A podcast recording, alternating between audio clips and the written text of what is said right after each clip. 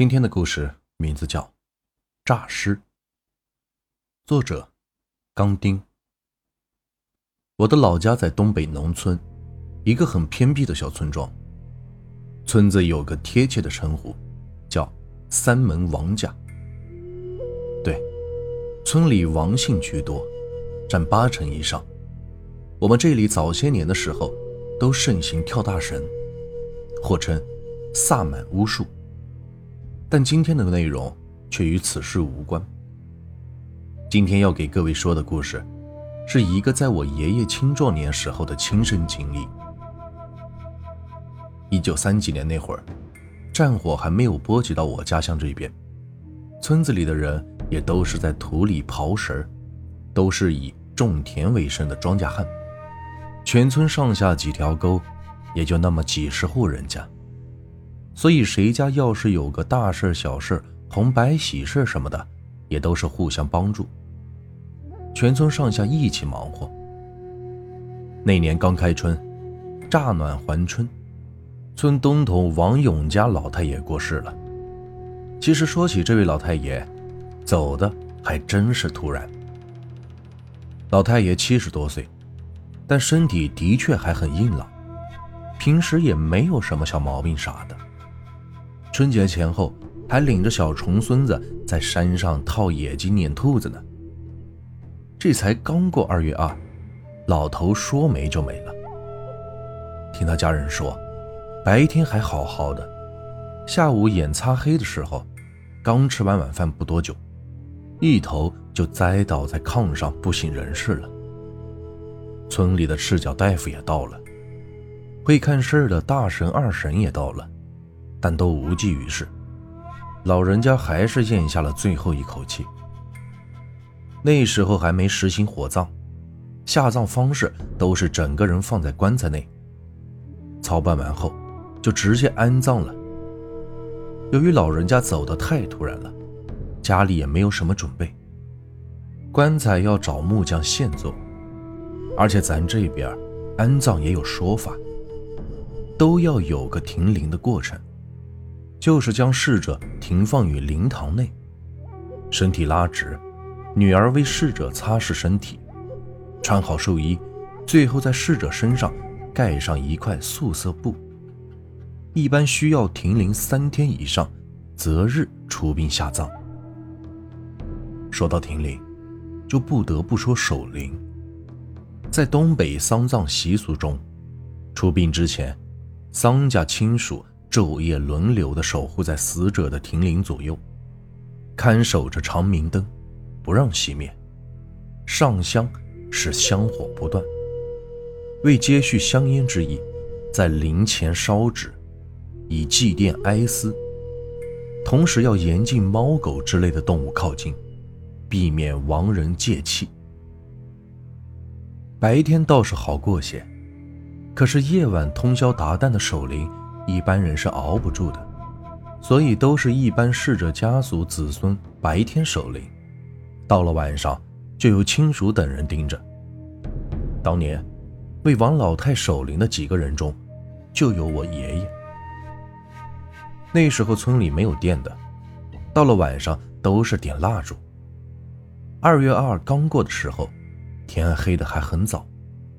那天晚上为王老太守灵的几个人。都是我爷爷半大的小伙子，已经是王老太爷咽气的第二天晚上了。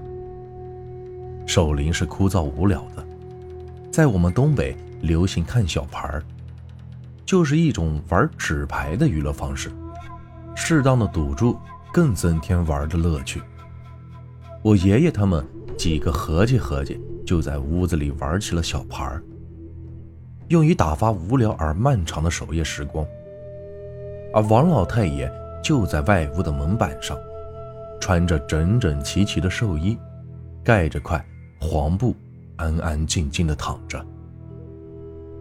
大概是半夜十一二点的时候，爷爷他们都玩的有些饿了，却也没有什么吃的东西，找来找去，刚好有粉条有肉。于是我爷爷自告奋勇，要给他们来一锅猪肉酸菜炖粉条子。在东北的冬天里，酸菜是家家户户都必备的菜。爷爷炖酸菜的手艺，那真是叫一个棒。就算现在，我都能依稀的记得爷爷做过的酸菜炖粉条的味道，那真是人间美味。爷爷去外屋做酸菜炖粉条，其他几个人仍旧在屋里玩的是不亦乐乎。后来爷爷给我说这个故事的时候，说他当时心里也挺发怵的。黑咕隆咚的外屋，只有微弱的烛光照亮，灶坑里的火忽明忽暗。爷爷一边在大锅里操弄着做菜，一边想着身后门板上面躺着的尸体，脊背就是阵阵的发凉，总感觉后脖梗痒痒的透着凉意。匆忙忙的将菜下到锅里，狠狠地加了一灶柴火，转身就回屋里看他们玩的热闹了。屋里人多了，气氛也没有那么压抑，一群大小伙子在一起吆五喝六的玩着，心里也不会有太多的恐惧。菜下锅后，大概半个多小时的时候吧，爷爷去外屋整理整理灶火。又翻了翻锅里的肉菜，将粉条也洗净下到锅里，回屋里继续看热闹。但爷爷没有看到的是，来回行走间夹带着的风，吹得盖着王老太的黄布，不由自主的忽闪忽闪直动着。外屋的某个角落，似乎也有双黑漆漆的小眼睛正注视着那忽闪的黄布。香，真叫一个香！酸菜炖粉条开锅后，香味扑鼻，菜香气直接透过门缝从外屋钻了进来。这帮大小伙子一个个都玩的是饥肠辘辘，都在催促着我爷爷，快点盛上来，大家开吃吧。因为都在看小盘儿就我爷爷下来做菜了。我爷爷当时也很饿了。开门就准备去外屋锅里盛酸菜上来，可是刚打开门，就看到外屋灶台边上有个人，弯着腰，用手在锅里捞起粉条子吃。我爷爷当时那个气呀，怪不得菜香味儿这么浓，原来是菜锅早就让人掀开了，而且还在这里先偷吃上了。爷爷刚要上前斥责。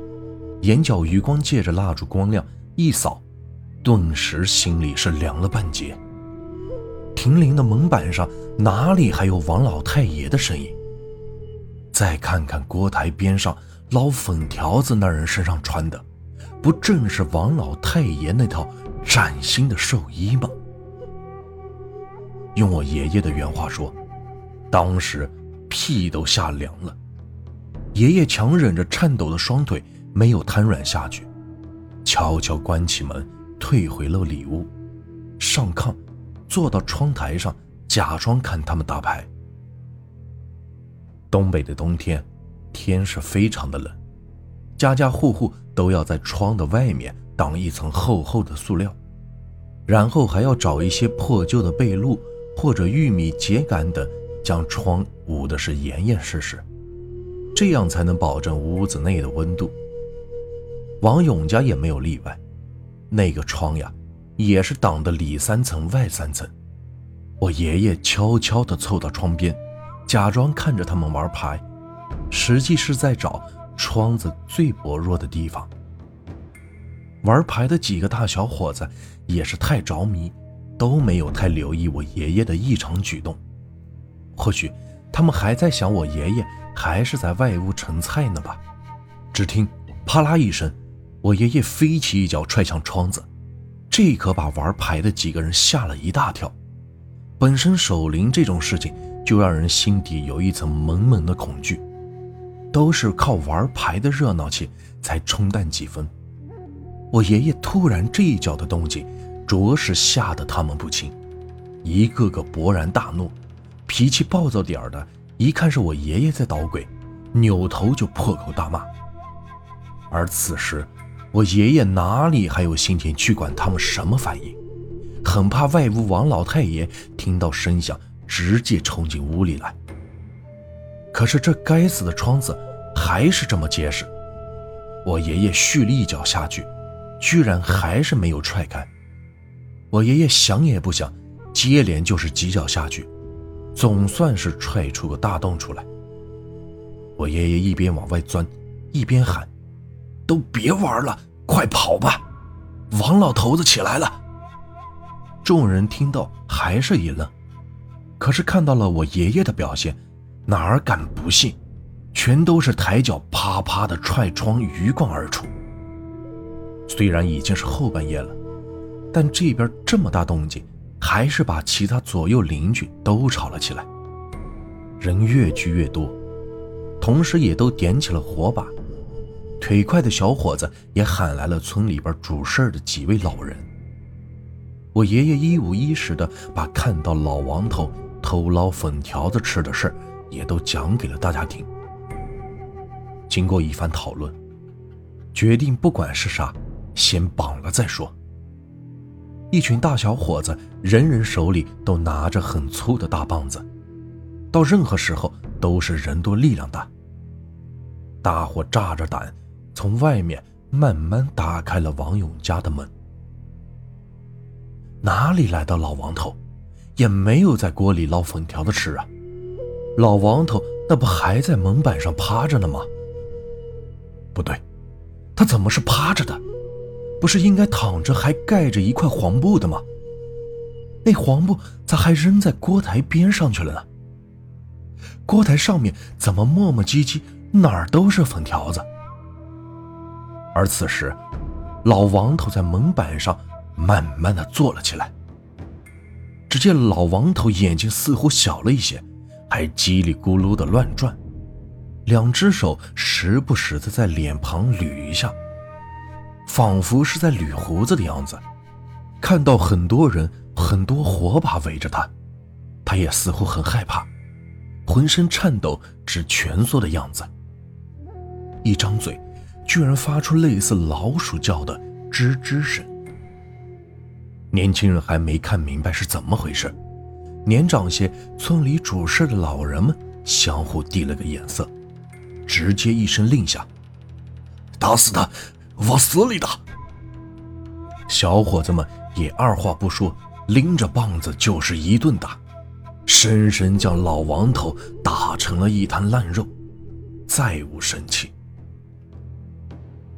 第二天，王勇家里人。也没做什么丧葬仪式，直接找了空旷的地方，用好多干柴，将那一大滩肉一把火烧了个精光。至于后来，随着时间推移，这件事情就已经慢慢的被淡掉了。另外，谁家也都不想有这种事情发生，当着王勇家人面前，这种事情就更不好再提。我也曾追问过爷爷，那当时到底有没有具体说是怎么个回事？不会是王老太爷本身就没有死透，自己又活了过来吧？爷爷跟我说，村里当年的老人们说，老王到死而复生，应该是借了耗子的气儿了。就是停灵在外屋的时候，有活老鼠爬过老王嘴边。一口气顶进去，这在我们这边管这种情况叫成气候了。成气候就是已经不能算作是人了，也就是所谓的诈尸。这种情况如果不及时弄死他，是会出来害人的。这个故事啊就结束了。如果你们喜欢我的故事，别忘了订阅、收藏和关注我。接下来会有更多有趣的故事，感谢你们的收听。